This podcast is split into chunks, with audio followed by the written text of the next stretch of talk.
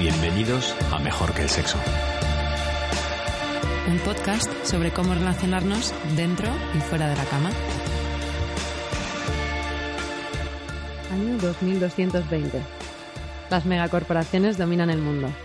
La raza humana ha quedado irreparablemente dividida. La inteligencia artificial está empezando a revelarse. Y mientras tanto, la conciencia aprovecha cualquier oportunidad para huir del cuerpo y esconderse en la realidad aumentada o en los efectos del último tranquilizante de diseño. Puedes ser quien quieras ser si estás dispuesto a pagar el precio. Hoy nos conectamos a la mente de Nicolás Avedón, escritor español de relatos y novelas cyberpunk, para imaginarnos el papel del amor y las relaciones en un oscuro y distópico futuro. Hola Nicolás, bienvenido. Eh, hola y muchas gracias por invitarme. Muchas gracias. Desde que te vimos hablando sobre inteligencia artificial en, en el TEDx Gran Vía Salon que hubo recientemente en Madrid, nada, no nos has, nos has dejado ahí, no hemos podido dejar de pensar en, en el futuro y teníamos que tenerte aquí. Bienvenido, Nicolás. Yo quería, bueno, vamos a ponerlo en, en, las notas del podcast. A mí me ha gustado mucho un artículo de tu blog, que es nicolasavedon.com, Los hombres no lloran, que recomiendo a todos nuestros oyentes porque es fascinante. Muchas gracias. Bueno, vamos a empezar por el principio. ¿De dónde viene esta pasión tuya por el futuro? ¿Hay algún recuerdo que tengas de cuando empezó esta fascinación? Es una buena pregunta, porque eh, yo en el fondo a mí me gustaría no escribir ciencia ficción, porque tiene, tiene poca salida. ¿no? Además, dentro de la literatura siempre ha sido la ciencia ficción un género maltratado un género menor, un género con, eh, más centrado en, las historias y en, la fascinación del futuro, el relumbrón de las naves eh, espaciales y menos en, lo propiamente literario, en los personajes, en la profundidad, ¿no? Aunque es cierto que hay novelas muy buenas, ¿no? Pero yo también creo que es así. No debería decirlo, pero creo que es así, ¿no? Y lo único que, que siempre me salen historias de ciencia ficción. No lo em, puedes evitar. No lo puedo evitar, incluso cuando cuando tengo que hablar de, me acuerdo en algún taller que queda hecho de novela negra, siempre me metía viajes en el tiempo, alienígenas, naves, o sea, era, era algo inevitable, ¿no? ¿De dónde viene? Pues también viene de mi formación. Soy tecnólogo, soy ingeniero, trabajo en temas relacionados con tecnología, con software y, y siempre me ha gustado o la fantasía o la ciencia ficción. Lo cierto es que es lo que menos leo ahora hace ya bastante tiempo que no leo ciencia ficción, bastante tiempo que no leo fantasía de forma regular, pero lo que más me gusta escribir es ciencia ficción, pero desde una forma diferente. No me gusta eh, escribir sobre máquinas o escribir sobre viajes en el tiempo, viajes espaciales, armas, space opera que se suele llamar, u otros géneros, sino me gusta escribir sobre personajes, sobre el ser humano.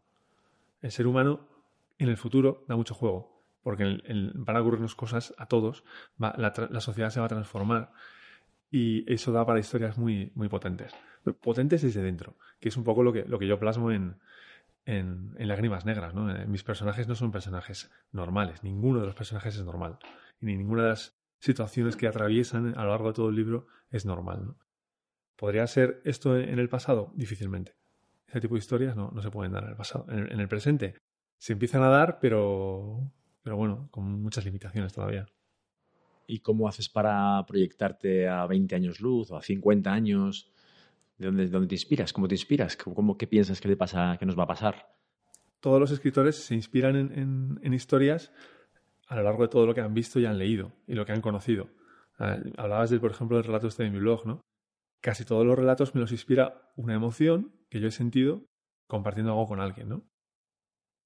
Eh, las historias, pues al final, en mi caso, yo son son como retazos de, emociones o de pequeñas vivencias que se van tejiendo en una especie de red.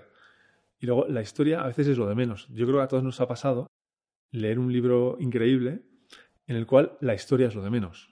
Lo que cuenta es la, experiencia que has tenido a lo largo de, la lectura, ¿no? El a dónde te ha llevado, ¿no? Y a veces lees un libro y, no, te, no te ha quedado claro exactamente cuál era el final, qué ha pasado con el personaje, ¿no? Y esos libros también pueden ser muy buenos. Y eh, eso es lo, a lo que yo aspiro. No a contar una historia con principio y final como muy prototípica, sino a, recrearme en, situaciones, en este caso en el futuro, más emocionales, más ligadas a un personaje. Y según tú, Nicolás, ¿cómo de cerca estamos realmente de ese futuro que describes en tus novelas?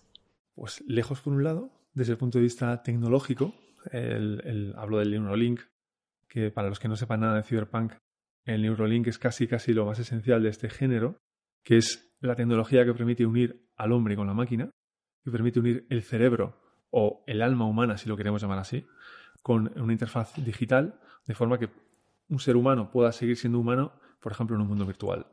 ¿Vale? Eso es lo que más lejos estamos, pese a que haya intentos de, gente como Elon Musk que está intentando, se supone, eh, trabajar en esa tecnología, a la cual yo creo que todavía nos quedan varios siglos. En tecnología, por ejemplo, de, de conectar el cerebro con las máquinas, estamos, estamos lejísimos. O sea, lo más que hay ahora mismo es, para gente con parálisis cerebral, ser capaz de mover el ratón pensando en ello. Claro, de mover el ratón a una inmersión completa, a no diferenciar la realidad de lo digital, nos queda pero en otros campos sí que estamos muy cerca. Es decir, el uso que se le ha dado a Internet no se esperaba hace 20 años. El uso que se le está dando a la gente de nuevas generaciones no se esperaba eh, a la gente que, construyó Internet. ¿no? Y creo que esa es la clave, que, Internet va a hacer que nos comuniquemos, quizás no nosotros, pero nuestros hijos, de una forma totalmente diferente.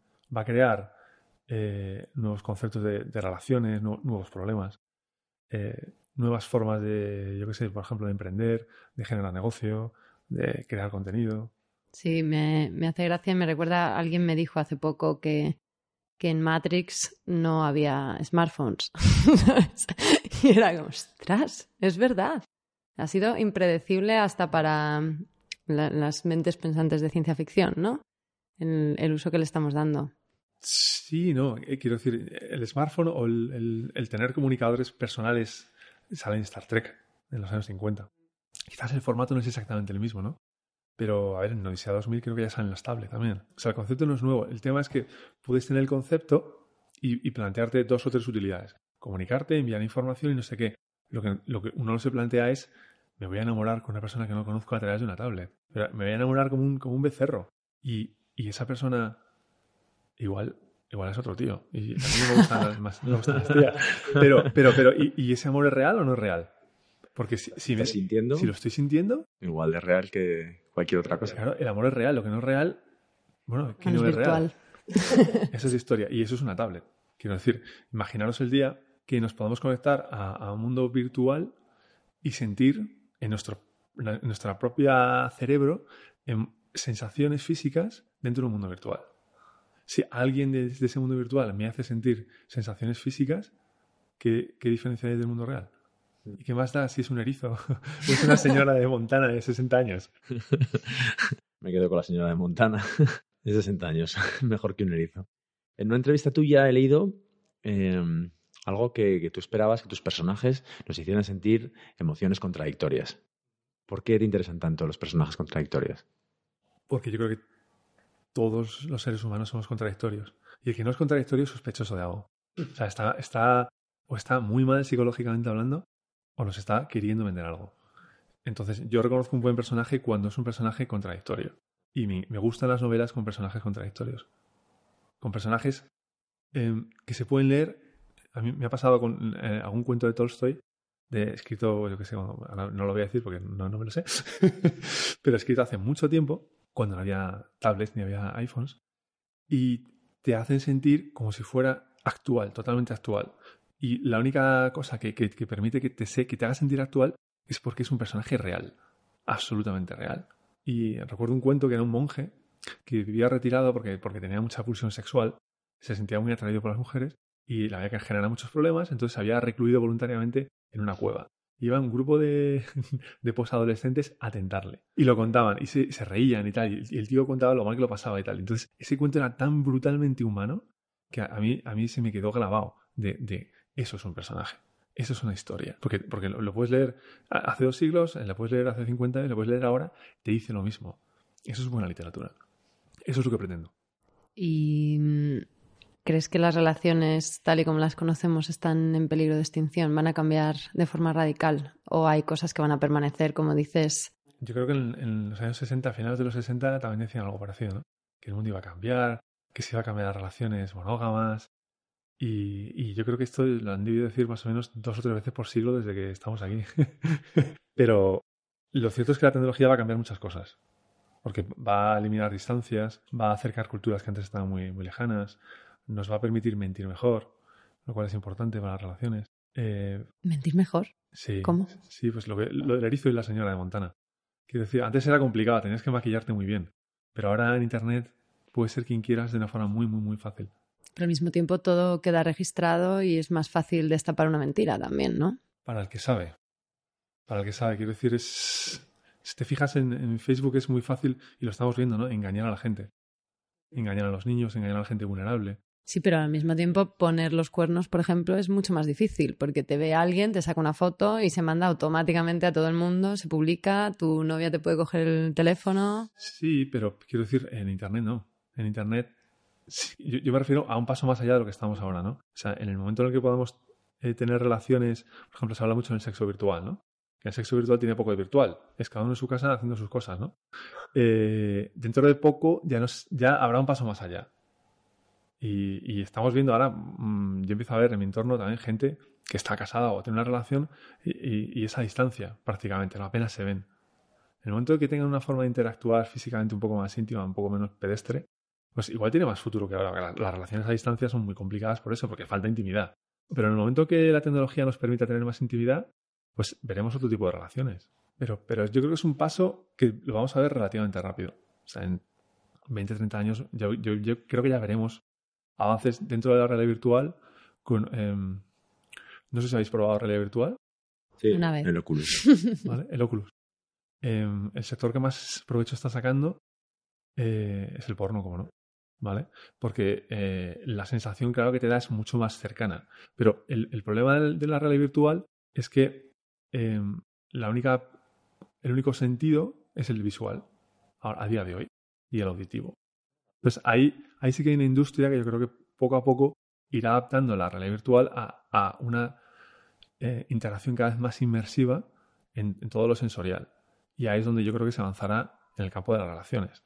Quiero decir, no, solo en el tema sexual, quiero decir, eh, el hecho de estar con una persona, por ejemplo, como estamos ahora sentados en una mesa, que nos miramos a la cara, hay, hay lenguaje, no, lenguaje no verbal, hay pausas, hay miradas. Eso, en el momento que lo tengas con una persona que está a, a 2.000 kilómetros, ya es mucho más que lo que tenemos ahora.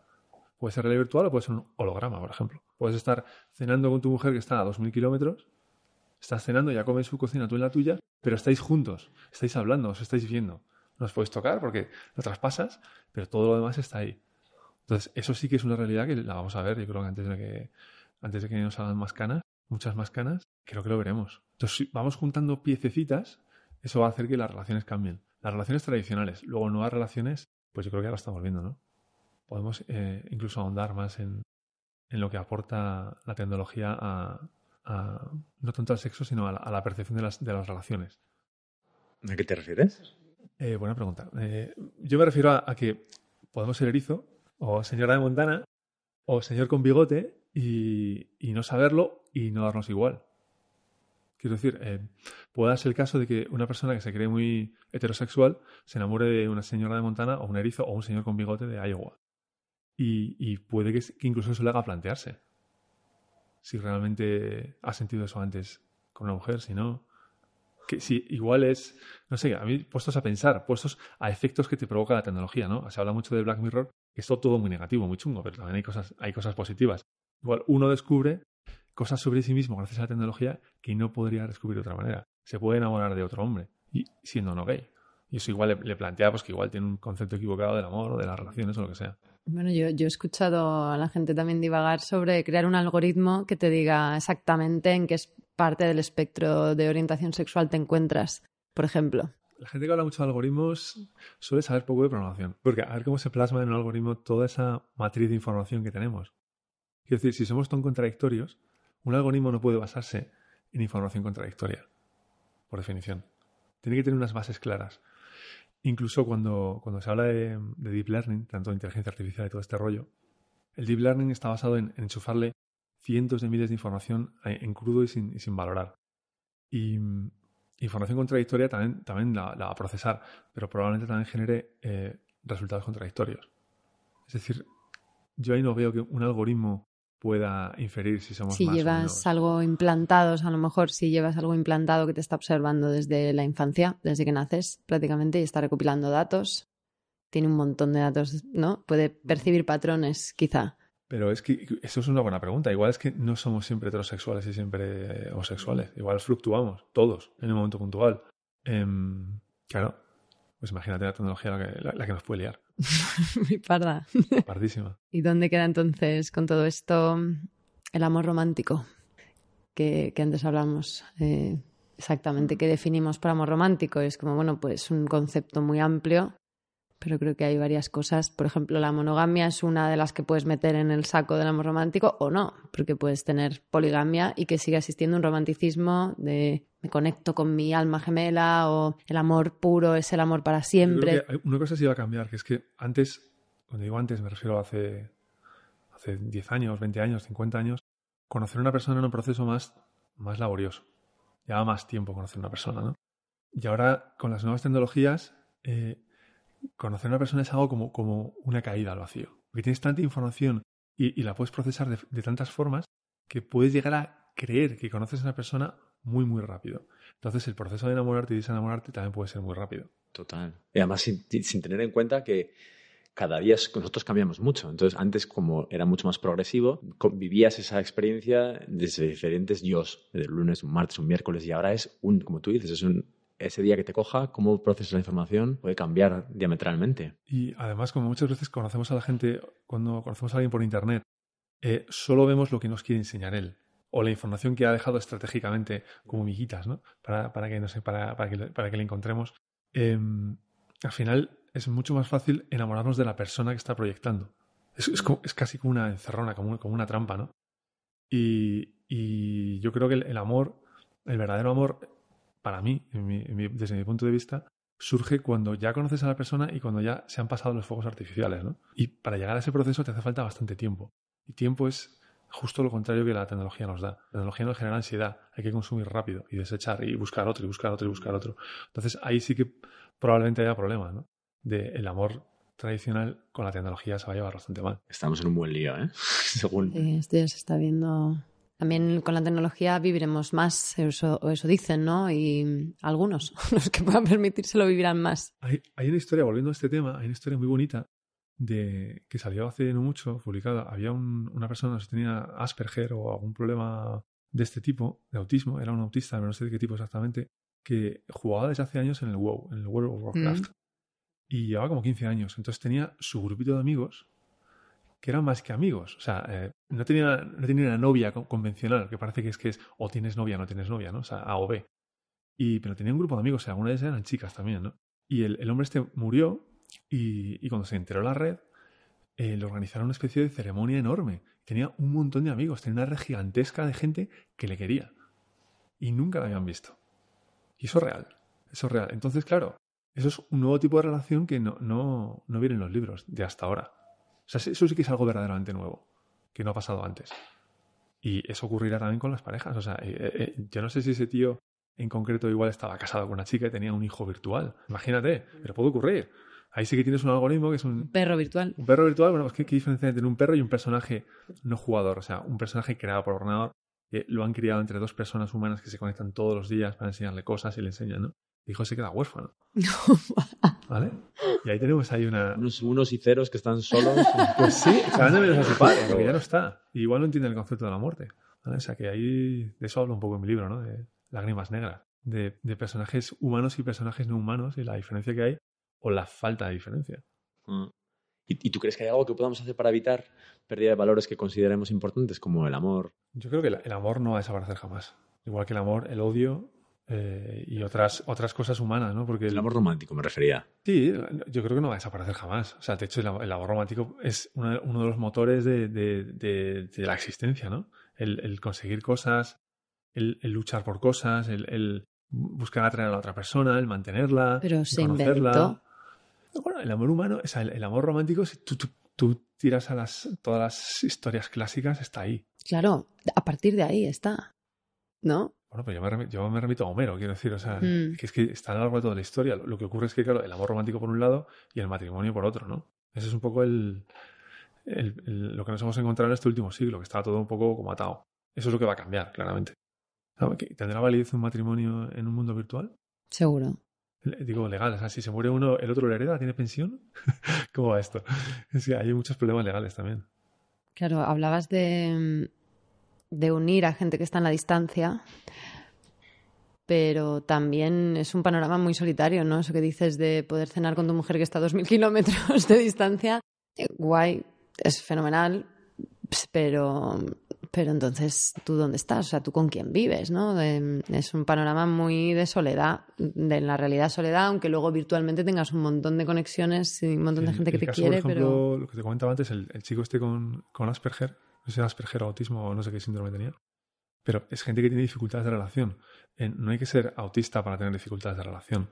Quiero decir, hay gente que, que siempre va, va a echar de menos el contacto físico, pero hay gente que lo que echa de menos es poder compartir cosas con otras personas. Igual tiene una forma de ver el mundo muy particular y no lo tiene fácil en el mundo real. Se siente solo en el trabajo, la familia pues es la familia y, ya está, los, amigos pues son otra cosa, pero igual no encuentra conexión. Y de hecho ahora mismo es lo que está pasando. O sea, ahora mismo mucha gente que se conecta mejor con otros seres humanos a través de la red que en persona. Eso ya está pasando y eso va a seguir pasando. O sea, es una tendencia. Porque claro, al final, si, si, tienes esa posibilidad, pues igual no sales, ¿no? O sea, si te sientes más cómodo ahí, pues igual no te esfuerzas en encajar en el mundo, digamos, diario real si tienes esa salida. Yo, creo que es, si te remontas a finales de los 90, que es cuando la gente empezaba a soñar en, poder conocer gente por Internet, o sea, ligar por Internet, eh, a, principios del 2000 ya se hacía y al principio, no sé, porque yo, fui precursor en eso, eh, la gente te miraba mal. Decía, no, yo he conocido a una tía por internet, pero tú estás loco, están todos locas, no sé qué. Y ahora es lo más normal del mundo. Bueno, es que ahora ya ni siquiera quedas para ligar, quedas para directamente para sexo y puro y duro, ¿no? Pero, pero bueno, o sea, mm, quiero decir, una cosa no quita la otra. O sea, no es blanco o negro. Conviven muchas cosas dentro de este universo, de este caos. Yo tenía una pregunta y es, en una de tus entrevistas, decías que la ciencia ficción social es tu género favorito. ¿Por qué? ¿De dónde viene esta fascinación por, los, por lo social? Porque lo social habla del humano, de cómo se relaciona el ser humano. Y ahí volvemos a mis personajes. A mí me gusta cómo se relacionan los personajes y cómo se atormenta entre ellos, ¿no? Y porque al final son todo historias de personaje. O sea, son todo de gente que quiere cosas o que está atormentado, que le atormenta. Y eso es lo que le mueve a la gente a actuar, ¿no? Y, y lo social es esto, pero a gran escala. En vez de la historia de un individuo, la historia de una, de una sociedad tiene las grandes distopías, que eh, no lo he dicho antes, pero la distopía sí que es, se puede decir que es mi género favorito. Eh, la distopía es pura, una pura novela social, pero futurista. ¿Con un componente negativo o lo contrario a utopía? Mm, bueno, la distopía suele tener cosas buenas y, cosas malas. Quiero decir, por ejemplo, en, las distopías cyberpunk, em, la gente no se muere de hambre. La gente no tiene ni que trabajar. Porque está la famosa renta social esta que quieren imponer. Eh, pues nada, la gente no se tiene que preocupar más que de, disfrutar su ocio. Claro, eso, es un, eso para mucha gente puede ser un castigo peor que el infierno, ¿no? De no tener nada que hacer, no tener un horizonte, no tener un futuro, no tener unas esperanzas, solo sobrevivir hasta que se muera. Eh, ahí está en la parte buena, eh, puede ser una utopía si lo ven desde como nos lo venden algunos políticos, o puede ser una distopía si, si le das un enfoque más humano. ¿Qué es lo que hace una persona cuando tiene su vida resuelta, tiene dinero, tiene salud garantizada, pero no tiene nada que hacer con su vida? Eso es una distopía. Habrá que inventar drogas. Habrá que inventar más drogas. Eh, porque igual las que, las que tenemos ya no nos valen. ¿Qué drogas te imaginas que consumiremos? Yo me imagino una droga legal. Me imagino una droga totalmente regulada. Una droga en la que te puedas despreocupar. Una droga en que incluso el, Estado te suministre de forma regular. Una droga que controle que la gente no se vuelva loca, que la gente no se vuelva violenta, que la gente no, no piense. El Soma, ¿no? De Huxley. El, el Soma pero, pero un poquito más modular. O sea, que cada uno lo pueda particularizar. En 11,4 sueños luz, mi primera novela, lo llamé Trank. Y de hecho el, protagonista es un, es un tío que se ha pasado tanto que le han quitado la droga. Entonces tiene que recuperar de nuevo su, su carne de drogadicto oficial. pero, es, pero es un poco el Prozac multiplicado por... Bueno, puede ser el Prozac o puede ser la coca o puede ser el alcohol o puede ser para dormir pueden ser mil cosas en función de lo que tú necesites. Que se adapte a ti. Que se adapte a ti, que esté totalmente controlada. Y... O sea, que te, te sería genial, en realidad, que te, que te regule las partes que tú tienes desequilibradas, ¿no? A nivel hormonal o tal. Esa es la idea, ¿no? O sea, tienes, tienes el, el trabajo, o sea, tienes dinero asegurado, comida asegurada, sanidad ase- asegurada y, y das de pelota aseguradas también que no te va a pasar nada, ¿no? Entonces es como, si todo es perfecto, ¿por qué? Porque es una distopía. Ya, pues de eso es la historia, ¿no? Por eso es una historia de seres humanos, porque estamos llenos de contradicciones. Y tú le puedes dar todo a una persona que querrá... Ya lo vemos, ¿no? Todos queremos lo que no tenemos. Mm. Bueno, hemos visto además en tus, en tus libros que hay mucho amor entre personas y máquinas y te queríamos preguntar qué cosas deberíamos tener en cuenta si ese, si ese futuro llega a nosotros, qué cosas deberíamos tener en cuenta si nos enamoramos de, de una inteligencia artificial. Pues es, es recurrente siempre en, en la ciencia ficción. De hecho, justo ayer eh, me vi un capítulo de una serie nueva que hay que se llama The Orville, que se inició con una especie de, serie cutre de coña Star Trek y ha acabado siendo mejor que Star Trek, porque habla de los mismos principios, con las mismas ideas y de la misma manera que hablaba la, serie original de Star Trek, que era pues como muy, muy inocente, pero muy sincera. Y hay un capítulo donde, donde una, la, la médico de la nave se enamora, que es una mujer que tiene todo tipo de problemas de relaciones con hombres porque es así como muy una, una personalidad muy fuerte, ¿no? Y se enamora de un robot. Se enamora de un robot, o sea, es una, una raza inteligente que viene de otro planeta y tal, y es un robot de esos típicos hasta tiene forma de lata, ¿vale? Y, y el tío se enamora, entonces toda la historia consiste en, en intentar transformar al robot en ser humano, o sea, que desarrolle sentimientos. Y una de las cosas de las que de momento parece que podemos estar seguros es que una máquina no va a desarrollar sentimientos. Por mucho que perfeccionen las muñecas sexuales, los acompañan, los la gente que acompañe, por ejemplo, a los ancianos dentro de 60 años, que es lo que, lo que va a ocurrir, lo que están pensando ya en Japón, será eh, tecnología que ayuda a la, a la gente a vivir sola. En este caso a los ancianos o a la gente que se encuentra sola y no tiene pareja, los acompañamientos sexuales, ¿no?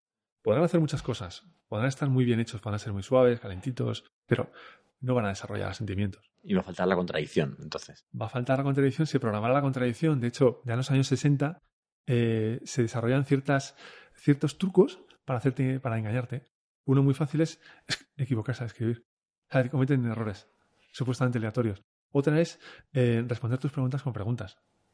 Que más humano. Otro es el humor, el humor zafio o, facilón, que también es muy humano.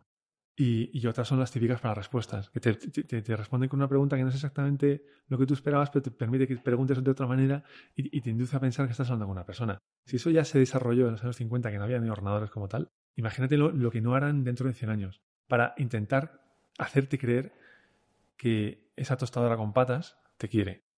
Probablemente lo hagan para que sigas actualizando su firmware, sigas pagando a la compañía y, te siga proveyendo el servicio, ¿no? Cuanto más contento estés, más le quieras, más seguirás pagando. Hay, hay una serie muy buena, se llama Real Humans, que es una serie sueca, que habla de androides y de androides con sentimientos, androides... Uno de los, uno de los androides es un, es un jovencito que cuida de un anciano y al anciano le quiere más que a su propio hijo porque está más pendiente de él. Eh, pero incluso en la serie, lo bueno que tiene la serie es que no te miente, lo- los androides no quieren. Y, y tienen incluso una, una donde ya se les va mucho la olla, que un androide eh, quiere adoptar a un niño humano. Entonces allá se les va demasiado. Son suecos, se nota que son suecos y son demasiado idealistas. Pero la serie está muy bien porque plantea estos, estos dilemas, ¿no? De, ¿puede una máquina realmente amar a un hombre? No, una máquina no. Lo que, lo que pasa es que igual puede haber un paso en el que sea algo más que una máquina, ¿no? Pero una máquina como, como la concebimos hoy día no puede hablar, no puede amar a un ser humano. Pero nosotros sí, ¿no? O sea, podemos amarles a ellos. O sea, creo que me estaba acordando de, de lo que hacían, bueno, los tamagotchis, ¿vale? O sea, los niños. O sea, aunque sepas que es una máquina, de verdad que se, se- o sea, desarrollas un apego por, por tu peluche que te mira los Furbies, ¿no? Que además hablan entre ellos y se comunican, las mascotas em, robóticas y de verdad mm, hay mucha gente que tiene sentimientos aún sabiendo que la otra parte no, le da igual. El ser humano lleva siglos amando las cosas. Solo hay que, ir a- solo hay que ver los japoneses el cariño que le tienen a las cosas. De, de- cómo lo cuidan todo, de, la- de- esa percepción tan visual de las cosas y del, del orden y de la armonía que les producen y cómo lo integran en sus vidas, ¿no? Y eso también nos debería hacer pensar que, que es el amor para nosotros, ¿no? O sea, si, que- si queremos más a nuestro coche que a una persona, o lo podemos llegar a querer más, lo que está claro es que el coche no nos va a querer más. Nos va a querer igual que a otro, a otro conductor. Y cuéntanos ya lo último, que en qué estás trabajando ahora. Estoy escribiendo una novela em, un poco diferente, que no habla de amor, sino de desamor. Y eso sí, habla de las relaciones humanas, ¿no? Habla sobre todo de la mentira y de, y de la ambición y de, y de un mundo también distópico donde la frontera entre las empresas, las multinacionales y, y los países ha desaparecido. No es, no es, un mundo ciberpunk al uso, es un mundo muy, muy real. Esta, esta historia podría suceder en los próximos 20 años y, y no os puedo contar mucho todavía. Estaremos atentos. Muchas gracias. A vosotros.